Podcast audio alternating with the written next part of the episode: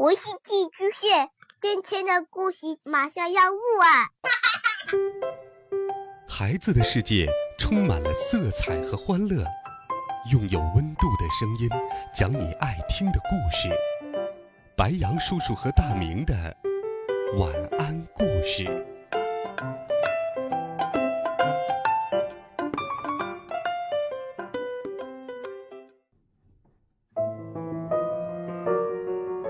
小朋友们、同学们，大家好，欢迎收听白羊叔叔讲故事。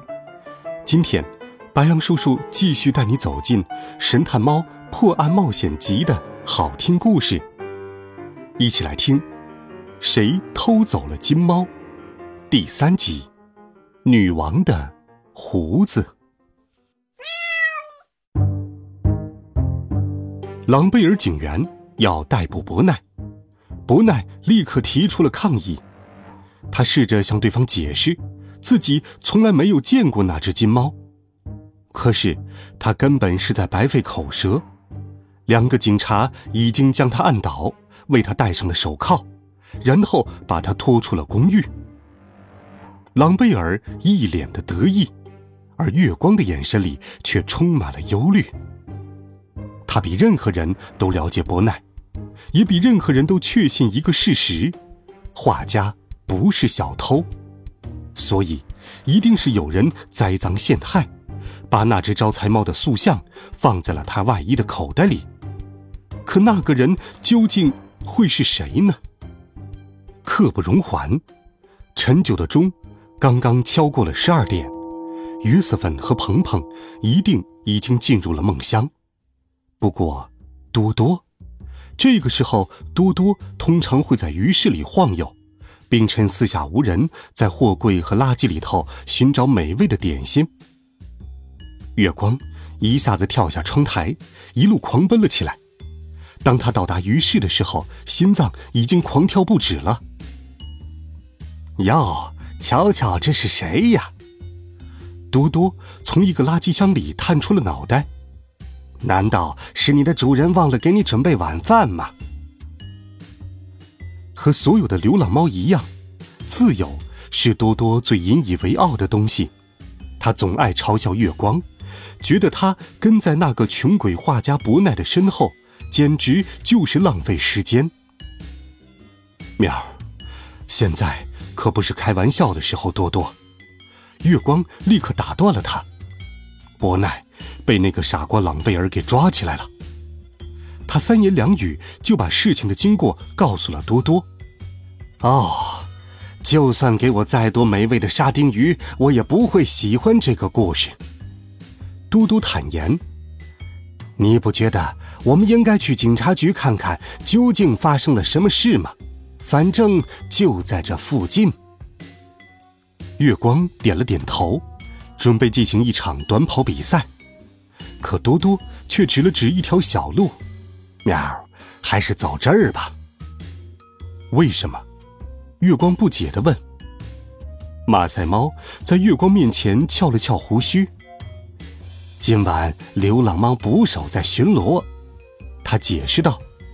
几个小时前，他刚在港口进行过突击检查，把狡猾猫伯纳和冷血猫知州给抓走了。我可不想被他关进笼子里。月光听从了他的建议，他们不能让自己陷入困境，否则他们还怎么去帮助那个可怜的不奈呢？多多开始朝着黑暗中奔跑，他警惕地选择了那片区域中最安静、最隐蔽的角落，让月光跟在自己的身后。一到达警局，他们便神不知鬼不觉地避开了门口值班的警员。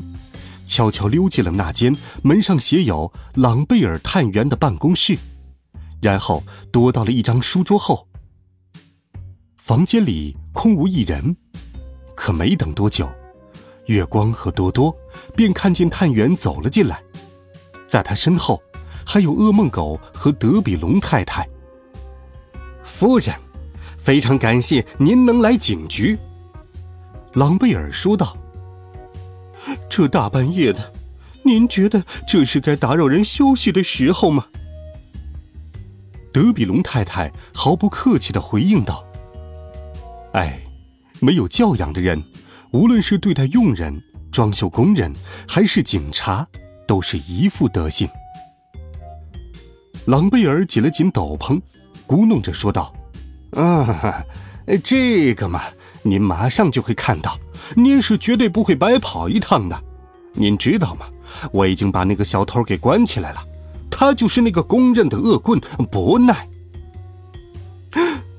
是那个画家偷的。”德比龙太太吓了一跳，“嗯，那家伙的确有点可疑。”他总是斜着眼睛偷瞄我客厅里的抱枕，要我说，这里到底有什么玩意儿那么好看？月光和多多在书桌后拼命克制，总算忍住了笑声。我们还找到了赃物，朗贝尔自豪的宣布道。随后，他拉开斗篷，从口袋里取出了那个雕塑，就是这个。您珍贵的金猫！哦，把那个恐怖的东西给我拿开！德比龙太太惊叫了起来。只要告诉我邮票的下落就行。那张邮票到底在哪里？听到他的提问，朗贝尔顿时哑口无言，而月光和多多也从书桌后面探出身来，以便听得更加清楚。德比龙太太勃然大怒：“天哪！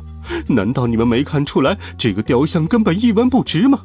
它又不是真金做的，只不过是在木头上涂了点颜色而已。真正的宝贝是它里头的邮票。这位能干的探员。”朗贝尔的脸色越来越苍白，德比龙太太则继续讲述着这件东西的秘密。原来，金猫。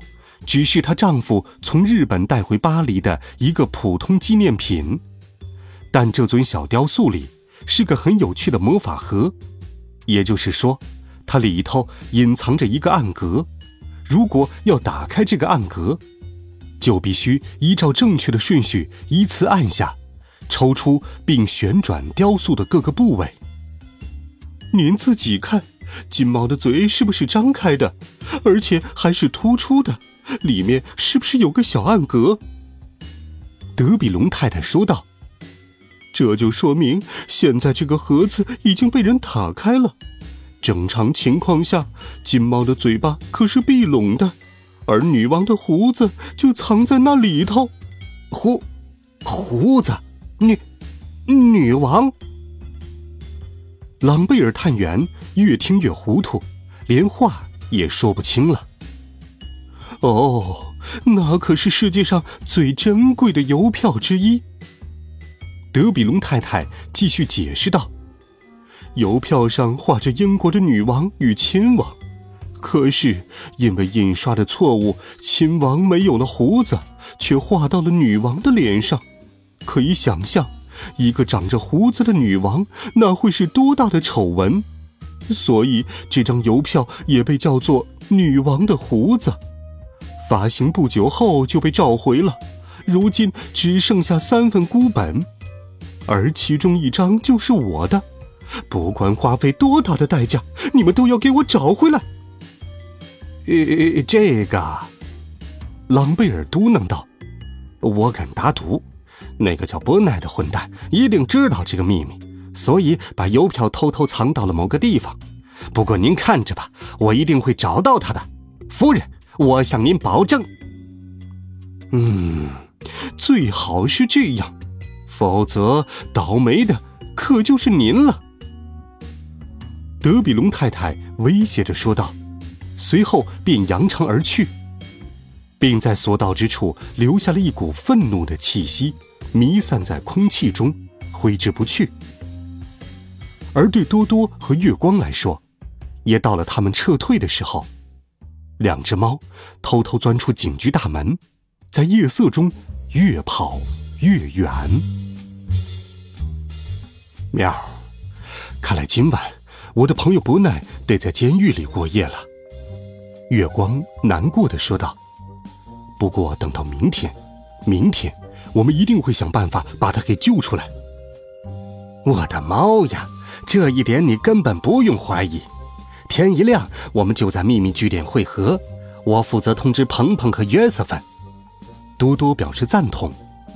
说完，马赛猫就消失在了一条昏暗的巷子里，将一大把狮子散得到处都是。月光呢，只好返回自己在蒙马特区的那间阁楼里。虽然平时伯奈只要一打起呼噜，就连碗柜里的玻璃杯也会颤抖，可现在没有了他，月光只觉得自己如此孤独，如此伤心。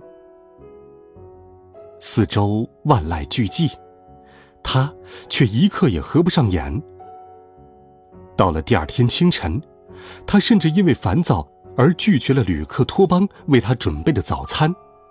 先生，小老鼠抗议道：“您好歹也尝一小块金枪鱼，喝两小口牛奶嘛。”喵儿没时间吃饭了，托邦。黑猫坚定的回应道。我们的朋友伯奈需要我。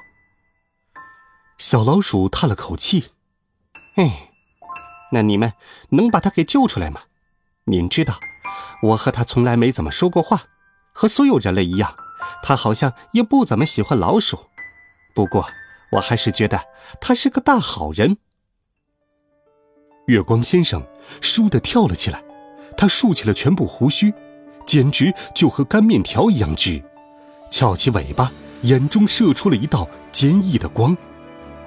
面儿，是的，托邦，我向你保证，伯奈受到了不公正的对待，而我一定会想办法解决他的麻烦。